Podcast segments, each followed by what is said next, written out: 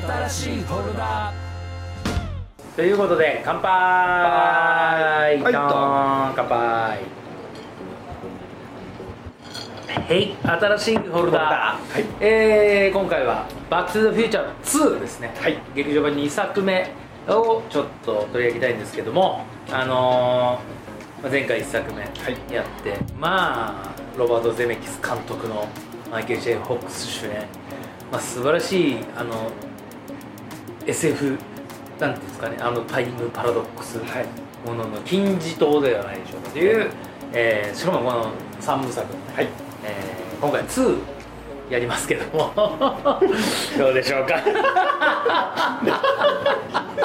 どうでしょうか、ね、どうでしょうか？ふんわり。いやいや。今年もあの、はい。今回もあの、はい。このちゃんとねシートをねええ。かぶせて、引き続き SD ですね。ちゃんとソーシャルディスタンスをね、うん。えーちょっと意識しつつ、はい。ね、か風通しもよくしてはい。やっておりますけども、あのー来ましたよ。これ結構俺はワンもすごいあれなんですワンがとにかくとんでもない傑作なんですけど、2の衝撃たるやというところが結構大きくて。しかもあんだけファンで盛り上げて盛り上げて盛り上げて期待値を高めた上ではい2じゃないですか。2です。それがそれがどうなるどうかってことなるかなんですよね、でえっ、とぜ1作目公開が9うんきゅうあ85年。85年ででこれが一作。89年かな？89年、はい。ああやっぱそうだ。じゃああアキラより前ですね全然、うん、だから未来っていうものを見せられた。俺ブレードランナーとかまだ当時見てないと思って、み未来のシーンを見せられたのは多分この映画が初めてなんですよ、あなるほど。そういう衝撃がおおなるほど。例えば漫画とかアニメだったらうんうん。やっぱりドラえもんのタイムマシーンでのうんうん。未来とか過去とかあったと思うんですけど、じゃなくてもっとまざまざとこううん。実写で未来を見せられるうん感じってこの映画が多分最初だと思うそう言われてみたらそうかもしれない、うんまあそのと極端な。89年でしょ。うん。まあ今日ああまあどうだったかちょっと俺も記憶にただそのなんかえっ、と勝手に締まるナイキの靴紐とか。はいはいはいはいはいはいねあはの乾く服とか、いはいはいはい。ホバーボードとか。っていう、はいはい。こうなんか地続きの未来っていうか、まあ確かに「スター・ウォーズ」なんつうのはそう。未来の話だと思ってはいるんですけど。宇宙船とかじゃなくて、うん。ちょっと先2 3 0年先そうそうそうそうっていことですねっていうような、うん。えー未来が、うん。えー、と舞台、まあ、最初に舞台として出てくる「えーバック・トゥ・ザ・フューチャー2」劇場版を、え。今日はしっくりじっくり、えー飲み倒しながら語っていこうと思いますので皆さん最後までお付き合いよろしくお願いします。はい、はい。ということで。なんかもうすごいあの領事さんの見切り発車感が伝わってきました そうだ。何も考えていなかった。始めようぜって始めたもののあ何にも考えてなかったっていうね。そういうとこが出ちゃいましたね、えーこれねズームだったら分かんなかったね。そうなんですよ。こういう感じでやっております、ねもうなんかなんか枕とかも忘れてる枕のことを考えなかった何も。はい。全然もういいつものごとく感じでえー、となぜならばというところはい。1個あるんですけど、うんあのもう正直あのワンツーあの今日実はもう2本立てで見てるそうですね、で前回1をね、うん。あの語り倒しましたけど、うん。その時2のネタバレをあんまりこうこう言わないようにやっとこう2をそのままバチッと語れると思うと、いろんなことが逆に言って選択肢としてちょっと生まれたっていう、うん。ええ。1個じゃあ言っていいですか？もちろんもちろんもちろん。1個言っていいですか、これずっと語ろうと思ってたんですけどまあこれなんかこの番組で語ったことあるかな？あるかもわからないんですけど、うん。この「バック・トゥ・ザ・フューチャー2」うん。っていう映画そのいわゆる未来をこうバシーンと見せてくるじゃないですか、で、えーその中のあとあるシーンで、あのマーティンが家帰ってきてでそのテレビの画面をこう声で呼び出してうん。でなんか番組名をあれとこれとあれとねうん。はいはいはいはい。でいわゆるこうその実際なんか当時80年代でもう多分ビデオが出ててあのビデオを借りに行くみたいなことがあったと思う。の、ででレンタルビデオとか始まった時だったと思うし、まあ、ビデオデッキがみんなの家に家庭各家庭で普及するぐらいの時だと思うからうちもそうだったの折れずに。それででビデオレンタル会員になったりとかしてました。でとある、まあ、男の方がそのビデオ屋さんで働いてたんだって、でビデオでもうそれこそ何エロビデオとかもうんいっぱいこう取り扱うようになって、うんうん。でこっそりね小部屋ができたりとかしながら、あそういうビデオもまああるし。でまあ映画もいっぱいある。で関わる時にこの映画を見たのビデオでで「バック・トゥ・ザ・フューチャー2」うんうん。でそれのシーンを見た時にその画像がてかないいわゆるビデオカセットなんかもうなくてもこうオンデマンドというか、うん。オンあのーオンラインでうん。こう送られてくる、画像が、この時代が絶対来る。から絶対この時代に備えようと思ってその人が後に会社を立ち上げたのが DMM.com っていう。それなんか聞いたそうそうそうそう。すごいなと思って、そのビデオのヒントがなければその DMM が今あったかどうかっていう亀山さん。わからないぐらいっていうね、そうそうそんななんか一本だっていうそうそうそう冒頭で話していいものかどうかとかいろいろ悩みながら さっきいいを読んだってことです。あそこでねさっきね。こん。なのもうともうちょっと後で一番最後の方に話すのが、いやいやいやねそんな感じで、まあ、とにかく、まあ、未来の一一個、うん形を提示した映画の一本ではあるなと思うから、はインパクトとしてはすごい強いんですよ俺、いやーもう超強いですようん、ねだからもうもうしかも1作目大傑作、うでその終わりがもう空飛んでいるデロリアン、うで2作目もう空飛ぶの普通のデロリアン、うん。ぼねあのエンディングをさらってきますもんね、うん。オープニングがね、うん。そうそうそう。そういうとこから始まるから。もうワクワクでしかないのに、うん。あの未来を見せられた衝撃がすごく強かったんだけど、うん。結構ね話的にはね、ちょっとたるたたるいそうですかねだるいかわかるわかるわかる。うん。あのまああのーこのパート1の時のも話したけどうん。もともとこれ23で1本の映画うんの、えーとを半分に割って、はいでその前半が、まあ、うん。この映画になってるから,、うん。だその でまあ、一応起承転結っていうか、まあ、物語もあるし、うんうん。だけど途中こう結局未来あじゃああらすじからいきましょうか、はい行きましょう、うん。うんあのまあ、もちろんね見られてる方はほとんどだと思うから、うん。言うまでもなくなんだけれども、まあ、パート1の、えーマーティが引き続き主人公。で1の最後のドクが未来からやってきて、うんうん。えーもう未来で君の一,、えー、と一家がもう破滅の危機に瀕してるから、うんあの助けに行こうって言って、一緒に未来に行くってところが始まるんだけれども、うんまあえーその理由何かまあ、マーティの息子マーティジュニアが、うん。まあ、問題を起こして、うん。えー、と起こしてってか起こす前夜かな？うん。前日とか当日の朝とかに、えーとまあ、彼のその彼が窃盗事件を起こすことが引き金で君の一家はこう転がり落ちてくるんだけど、うん。その窃盗事件をまあ食い止めようっていうところで、えーまあ、マーティが、まあ、自分の子供うん。顔そっくりだから、うん。えー入れ替わってうん。であの事件を食い止めるってところから物語前半あるんだけど、はいはいはい。ただそこで、えー、と未来に行った時に、うん。えー例のビフおはい父さんの元同級生のビフ、まあ、老人になってるビフが、えーマーティがそもそも、あの未来のスポーツ結果年間をうん持って過去に帰ったらギャンどのギャンブルでも勝てんじゃねって発想で、うんうんうんえーそのスポーツ結果年間を買うんですよね、未来でね。そう。でそれを毒に怒られて捨てろって言われて、うん。捨てたんだけどそれを盗み聞きしてたビフが、えーその本を拾ってかつ、えーデロリアンタイムマシンであるデロリアンを盗んで、あるいはまあちょっと借りてね。うん。で過去に戻ってえ自分の過去の自分に渡していたと、うんうんっていうその裏でストーリー別軸のストーリーが流れてて、息子の事件を解決したマーティとドクが、え1985年に戻ってくると、なんか変わってる、うん。うん自分の知ってる1985年じゃない、うん。むしろ荒廃してる、うん。でえなぜもう自分のお父さんは亡くなってるし、うん。あのジョージは亡くなってるし、うん。お母さんでロレインはビフと再婚してるし、うん。うんビフ自身はアメリカの最大の富豪になってる、うんで理由をか突き詰めていくとどうやら、えー、と彼がタイムマシンを盗んで、えーさらに過去のじ、えービフに、ん。そのギャンブルの結果が載ってる本を渡していそうだ、うんだからその地点に戻ってその本を奪い返さなきゃいけない。うんうんっていうところが「バック・トゥ・ザ・フューチャー2」の後半そう部分になるわけですよ、うんうんでえっ、とまた1985年では1の時代に戻って、えービフからしかもあのパーティーの夜ですよ。うんであのパーティーの夜は二重の入れ子状になってて。そうね。そう。そうね。そうあのお父さんとお母さんの1955年？ね55年。8あ55年。そうそう。うんすみません。55年。で、えっと自分のお父さんとお母さんの恋愛をサポートしてるうん。マーティの背後で、ビフから、うん。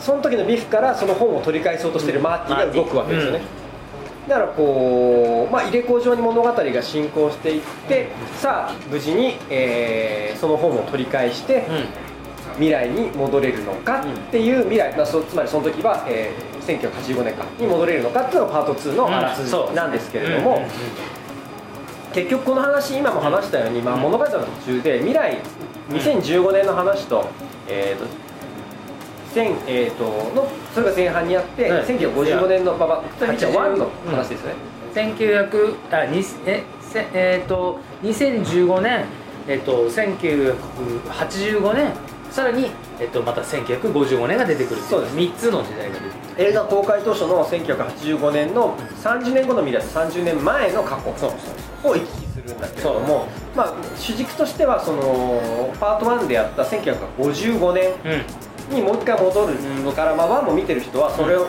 その時代にも馴染みがあるしかつ1の、えっ、と名シーンがまたねちょっと違うかカメラ角度で出てくるで裏でこんなことがあったのって思わせるような作りにもなってるからうん。余計そっちの方がなんかこう感情移入って面白くなるし。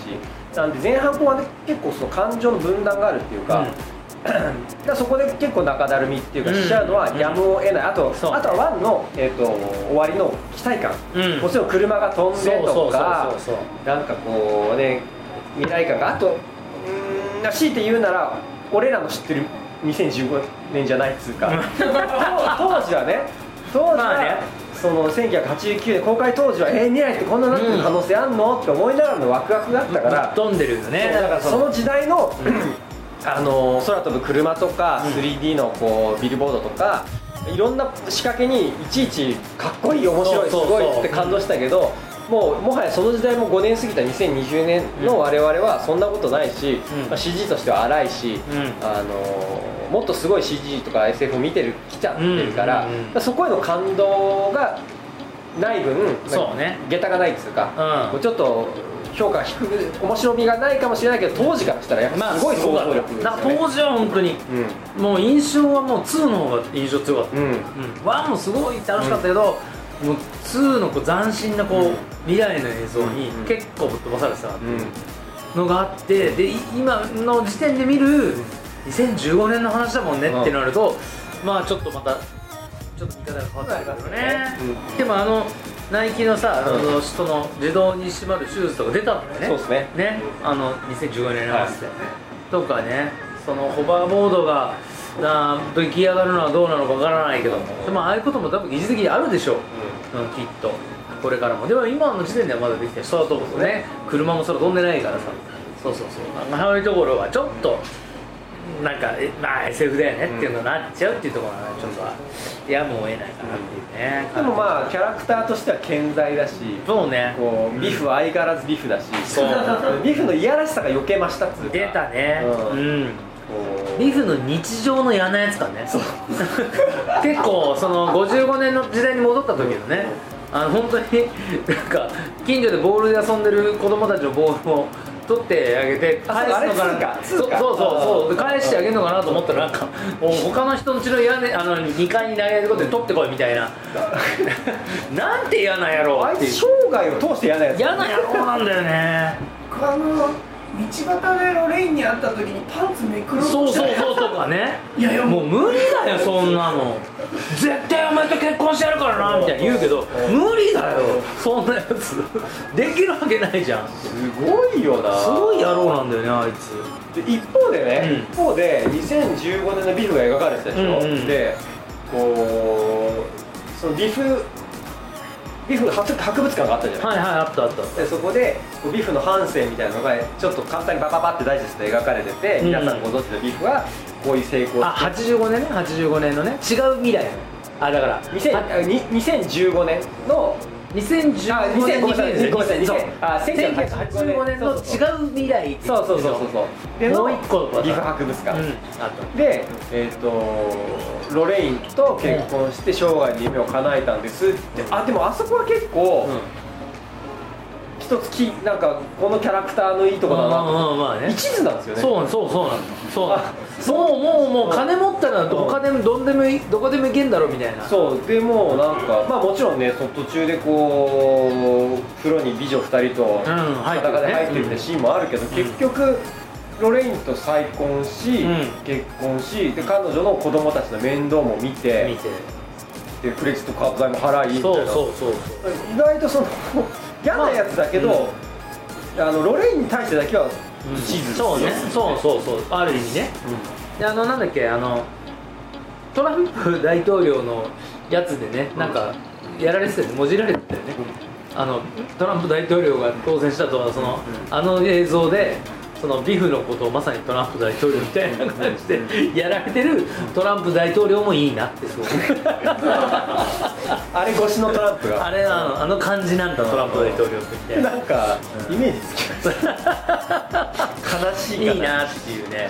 まあ、そういうのはちょっとありましたけど、まあ、とにかくビフはいいつも嫌な野郎ビフは変わらず、うんでちょっとその時代のあの背景ごちゃごちゃしすぎるから、ちょっとややこしいんでね。そうっすね。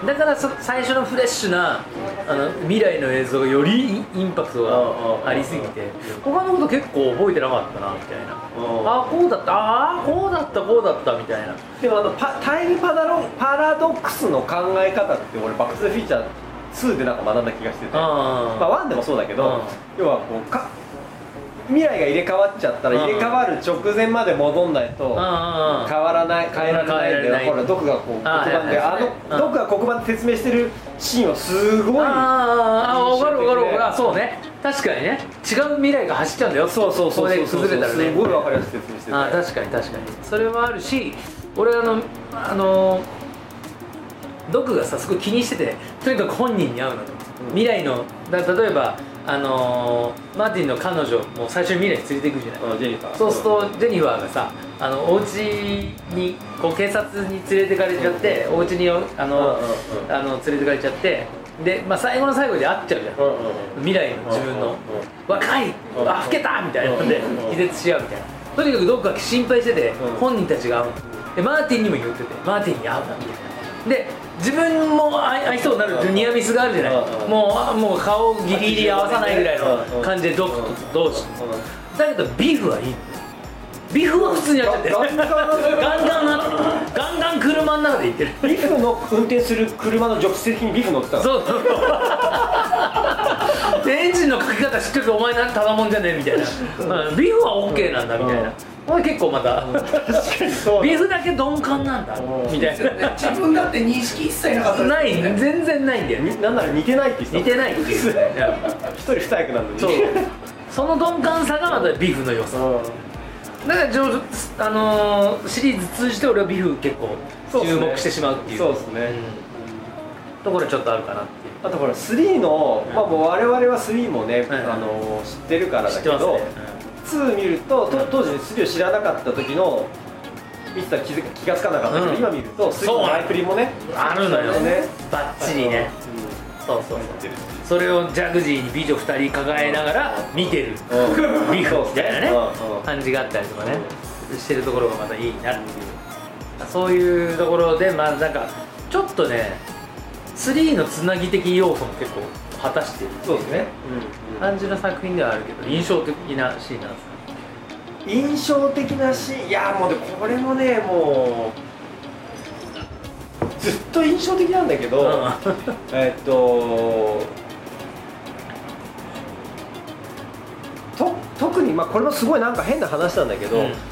えっと3の前振りが結構長々撮ってるじゃないですか、うん撮ってるしかも本編に含まれてるんですよ。うん。でこれが終わってからあのエンドロールが流れるから、はいはい。あそこまで本編なんですよね、はいはい。であそこが印象的なんですよ。初めて見た時もそうだったけど、うんうんうん2でどうなんのって思って3えー、西部劇になんの？って、うんうん。あそこでまたこううわーって盛り上げられて。ああそこはなんかなんかさ23の予告が印象的で変な話なんだけど、俺あそこすごくあの発想もまあ同時期に撮ってたからあれが可能なんだけどもちろんあれがすごく記憶に残ってますね。他で言うと7 70年だっけ？70 10年。前かな70年前の話。70年の後のなんか道端雨降る道端に佇むマーティンに手紙を届けに来るそうそうそうそうそう。郵便局そうそうそうそうそう。すすごい話。あれもすごいですよね。そんなことある？あれも俺初めて見た時の驚きをいまだに覚えてて。何何が起こんのこれから？何が起こんの？ってもうすごいドキドキしながら見てたの。もう当然劇場見に行ったしワクワクしながら。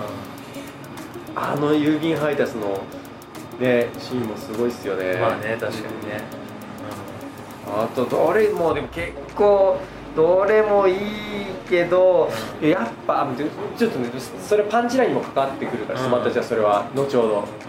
でもななんかあります？どこがあれです？かえー、衝撃的、衝撃的なやっぱ未来未来的なところのシークエンスがやっぱりすごくきたかな。まあホバーボードとか、かっこいいですよね。靴とかあの超ジャケットが勝手にキュッてサイズがあったりとかそれが水の中入った後全部かん勝手に乾燥するとか、何これみたいな。そういうところにあの子供の頃ワーキャーしてたんだけど、なんかそその全部物語がこう最終的にこう2の物語が決着するところがその郵便が届くってところすごくアナログになって、あの次の瞬間に帰ってくれいいだけの話だと思うのよ、ドックがね、なんか、うん。そのご50何？19え800 1885年。に行ってそれです1955年の自分に手紙を出すわけでしょ。そのなんか行った瞬間帰ってこれなかったのかなっていうのだけがちょっと。それはまあそれはなんかな明らかになるよね多分ねそう3でねそう。そうそうそうそうだからちょっとまあまあまあ楽しみなところでもあるっていう、うん、だからそうなんかすんごい未来とすごい過去。そう その、ね1985年がファン、えー、とパート1でしょ？1985年、うん。で、えー、とパート2がその30年後。うんうんうん。うん。パート1はその30年前やって、うん。でパート3は1985年100年前やってそう。だから70年前、うん。1955年っていうことですよね。そうそうそう。そうそうそうあのこれ話ごっちゃごちゃになりますよね。そうだから難しいところではあるんだけどだからその一番こうぐちゃっとしてるのが一番2だから難しいところでありっていうところかなっていう、うん、ただもう印象的だったのは一番間違いなく2だったはずなんだけど、もう今見るとすごく複雑だな。見づらいこれっていう。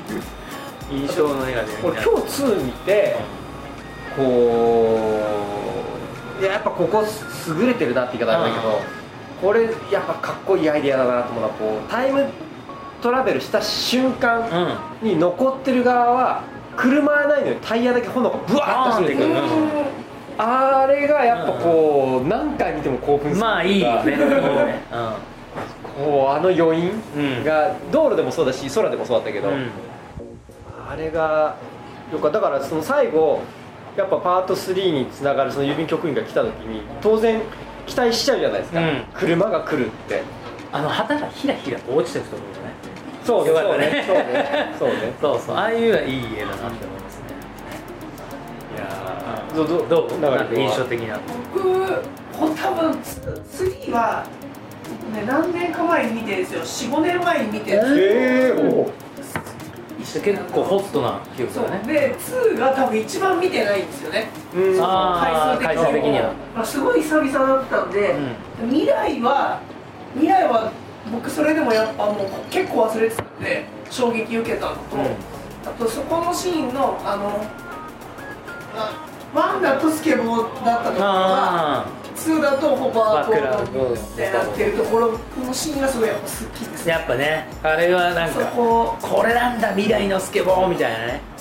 ちゃんと印象的にこうその小小道具というか使ってる女の子からなでてパーンって抜いて。そうパート1とパートちゃんとトレトレースしてるからね。ねそうそうそうそうそう。考えともうまいことやってるね。っていうここはなんかワクワクしましたね。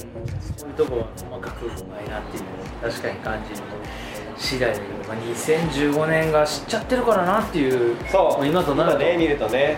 2015年何してました？にして何年前？だから5年前。5年前か。何してただろう？何してただろう？5年前。5年前知り合ってるかな？知り合ってないか。知り合ってないかもしれないないよね多分もしれない。だって俺たちのライブ来たの多分ダンソンマッシブのそうそうそうそうそうそう。そのシリーズだったね。その前のツアーだと思うんだよ。2005年とか。ああ知り合ってないですね。15年2000 2015年、まあ知り合ってたとしても、うん。ここまで仲良くなってない。ああだから飲み屋で茶屋星座館をうん。渡されたぐらいの年かなもしかしたかもしれない。らぐらいのね。何回もでたまたま手元発売日ですよね。発売日にもあったからそう。そうじゃああのだからなんか持ってて。ここの辺の路地裏のバーで、うん。たまたま隣同士になって、うん。話してたら意外とあれ？えじゃあその人も知ってる？あれこの人も知ってる？みたいになってうんえ？え？いやで自分はもうあの小説をあの三軒茶屋舞台に小説書いてるんですって言って「えー、あ知ってる知ってる三軒茶屋星座館でね」みたいな「俺はリップスランっていうバンドグループやってるってです」みたいな紹介したのはそのぐらいの頃そうですね、うん。とそんな感じですね。うん。多分。そんな頃が多分5年ぐらい前。うん、うん、うんそんな感じだね。か。あの頃か。うんなんか結構前に感じますけどね。そうだよね、うん、5年前。うん、でもまだ俺上にも住んでるから、うん。うん、間違いないと思う。そのぐらいだと思そう。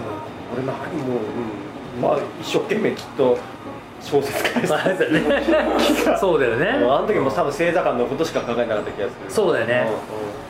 だって俺星座館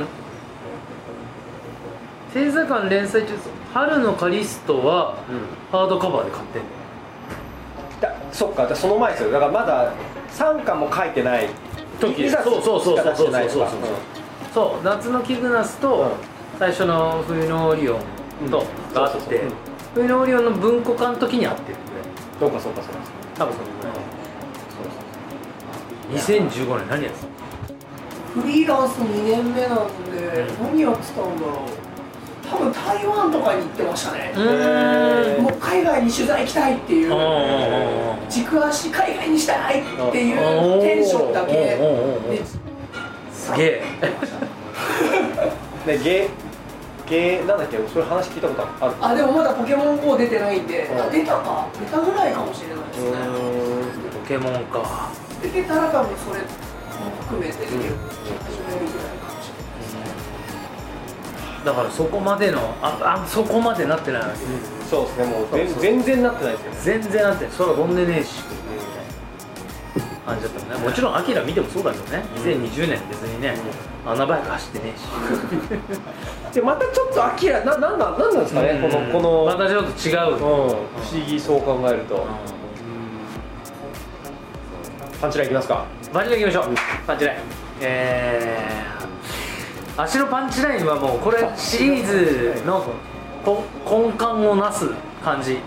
でも俺1で出てきた印象がなかったんだけどいわゆるマーティンはチキンって言われることがこう怒りの発動になるよね。そうですね、あのキーワードって1出てきてうん、ナイスないよね。そう。で2からそれ以降の3にも通ずるそれだよね、になるんだよね。でもそれで3の落としどころもなんとなく思い出すみたいな 感じ。っていうところでの結構チキンは印象的だったなみたいな。そのバこうバカにされたら引き下がれないみたいなすごい若者のそれっていう感じがするそうですね。うん。でなんかあれですね、りょうさん、あのこう、バンのヘロヘロじゃないヘロうん。こう、バカにされ、バカにする、うん。されワードうん。が結構刺さるんですね。そうそうそうそう。うん。なんだろう非武装だからかな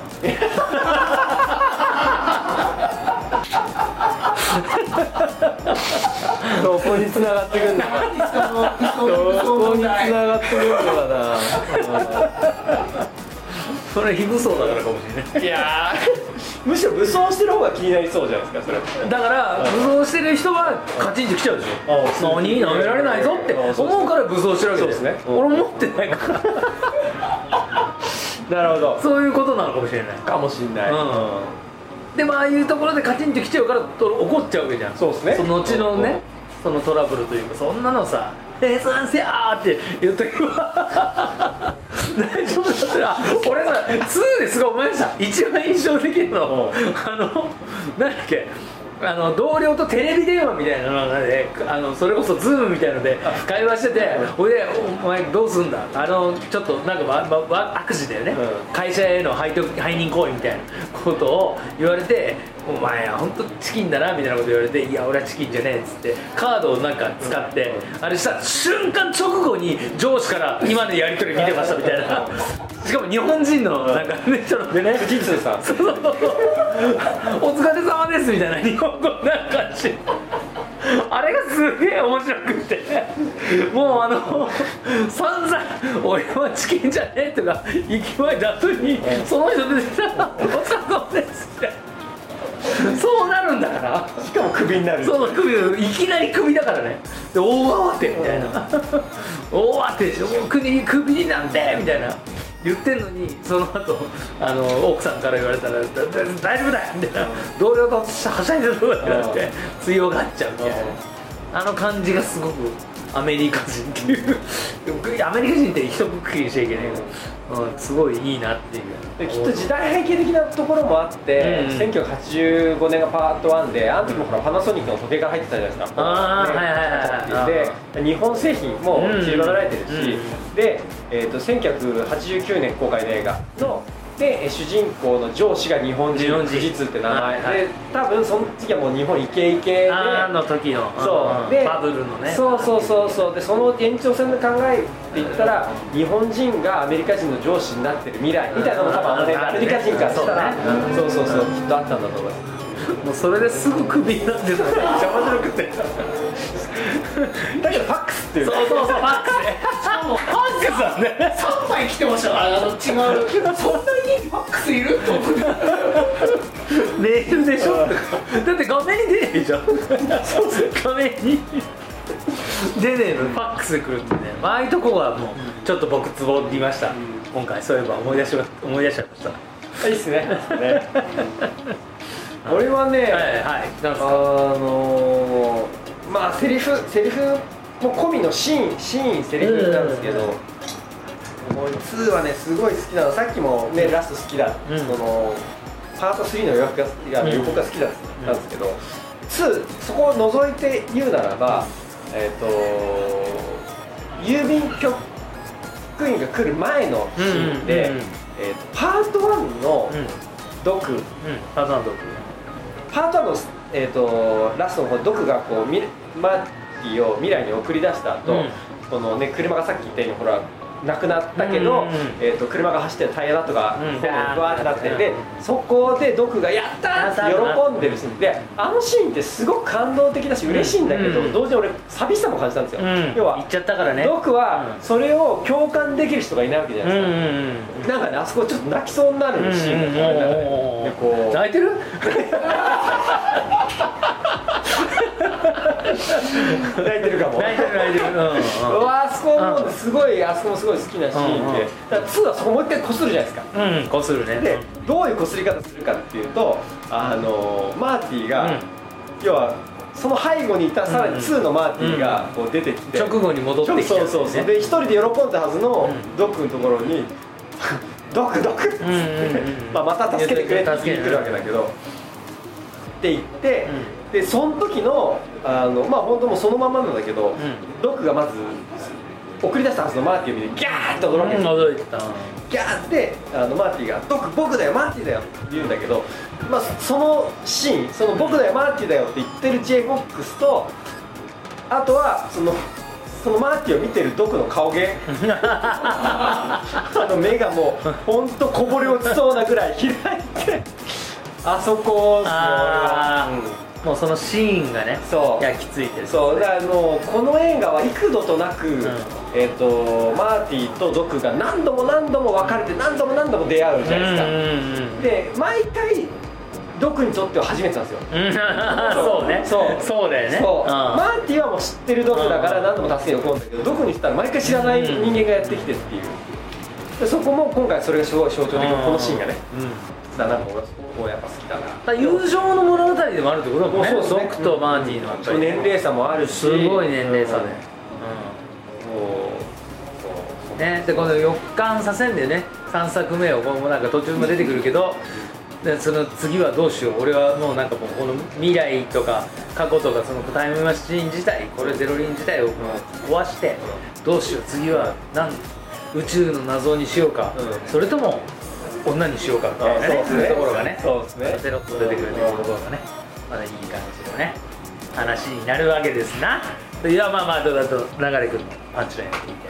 パンチラインはあのいざ戻るいざ現代に戻るぞっていう時の、うん。あのマーティが「バック・トゥ・ザ・フューチャー」っていうセリフ言うところが、うんうんうんうん。1よりも2の方がすごい腐っててあその後裏切られるじゃないですか。えちょそのね俺吹き替え版で見てたからしそこはどどこのシーンえっと雷落ちる前ぐらいあえじゃあ、えっと1955年からからそうあそうそう戻るね。にうん。あの言うんですよ、あうんでまあ2で言うと未来も行ったし、うん違う現代も行ったし、過去にも行ったしでやっと言うセリフで、うん。すげえこうグッときて、違うのっていう、ちれ戻ったよっていうのあったんで、うん。ワンワンで聞いた時よりも2の方がめちゃめちゃグッときたっていうのが、うん。うんこうパンチラインでしたね。ワンのさ、うん。あのバック・トゥ・ザ・フューチャーのセリフだと,、えっとね日本語版ではなんかさらっとしてるんだけど英語版だとさドクがカメラ目線で指さして言わない？そうだっけ？え？ドクがさあのえあれ違う？あのドクがマーティがそのドクのところに頼りに行って、うんうんでこう、えー、1.5ジゴワット。あれ本当はギガワットの間違いなんだけど、うんでもそうそう。で電流どうすりゃいいんだっつったら、えっと雷が落ちる瞬間が分かったっつって、うん。じゃあそしたらこの瞬間にえっ、と車を走らせれば、うん。未来に戻れるって時にドクがこうカメラ目線で「バック・トゥ・ザ・フューチャー」みたいなことをあ言うだっけ？言わなかったっけ？そうだったかな。あれ？でもなんかちょっとカメラ目線はちょいちょいあるんだよね。そうなんか俺ね、そうそうそう、うでごめんなさい。え違ったもう一回見てみよう。そう俺そこのドクがすごい好きだ。うん。ごめんなさい割り込んじゃった、うんえ。ーそこは、まあ、あとはあれですね。あのマーティが結局僕を助けられるのは一人しかいないっていう。話ああやっぱりこう友情のところに繋がってきますね熱い。うん熱いんですよ。ドク本当いいっすよね。ドクはもうだってすごいまっすぐ一番なんかななんか変なことも考えてない純粋な科学者っていうか。まあでも若作りしてこうペロンってやっても大して若くなってない。そうそうそうそう。ああいうのもね。お茶目でね。体力めっちゃありますよね。ね。走るしチャリ乗るし。あそうね、うん。そうね。そう、実際からクリストファー・ロイド何歳ぐらい？50代ですよね多分ね。そうね。そう撮ってる時。うん。そうそうそう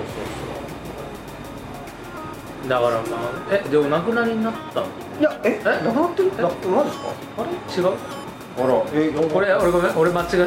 カットしてくださクリストファー・ロイド。でしょい今こうやって調べてますけれどもえっ、と いや81歳ご健在現在です、うん。すみません。僕の浅はかな偽情報でした。でなんか、その2015年の時かな、うん。なんかそのコメントみたいなのまた出してたりして、それがすごい感動的だったのをわあ感動したのを覚えてどんなのやるとか出てこないなんだよごめんなさいね。見切り発車が。ちょっとお酒も結構いただいてるんでねもうね。すいませんね。感動したって記憶だけはある記憶だけはある。何に感動したかは分かんない。今回も結構、うん。あの久方ぶりの,、ん。あのバック・トゥ・ザ・フューチャーだったうんのうん。で、いろんなところでねうる覚えだったところねまあまあそういうのありますよね。こんな話だったんだ2みたいなあとな豆知識。それそれ、はい。確かウィキで見たけど、えっ、とパート1の上位とパート2の上位が違うらしいですよ。お父さんの役者が。あそうなの？なんか、えー、とちょっとこう役があまりにも印象が強すぎて、うん。えー、と他の芝居役できなくなっちゃうから降りるって1作目で降りたらしくて、へー。2作目はだから背格好が似た人にこう特殊メイクでやったす。ああそうなんだ。へえ確かジェニファーもそうだったんじゃないかな。まあでそうそうなんです。ようーん。あジェニファーは確かに違う感じするわ、あそうなのかぶん。投げられっぷりすごかったですねジェニファー。のすごいよね。ここに置いとこうっていう。未来も現代も。何の防衛手段もなし。ない。置き去り。結構危険な地地区なわけ地区だっていうね。後で分か後でわかるんだけど。いやなんかね、物みたいに扱ってるかわいそう。そう。いきなり眠らされる。そう。あれ受けね。ねあのなんだっけここの。のメイドのやつピンみたいな。そう、ね。あれ受けますよね、うん。いきなり車の中でわーってこれ夢見たと思ってるでもあれも多分ほらメインブラックで。すね。あれになるかもわかんない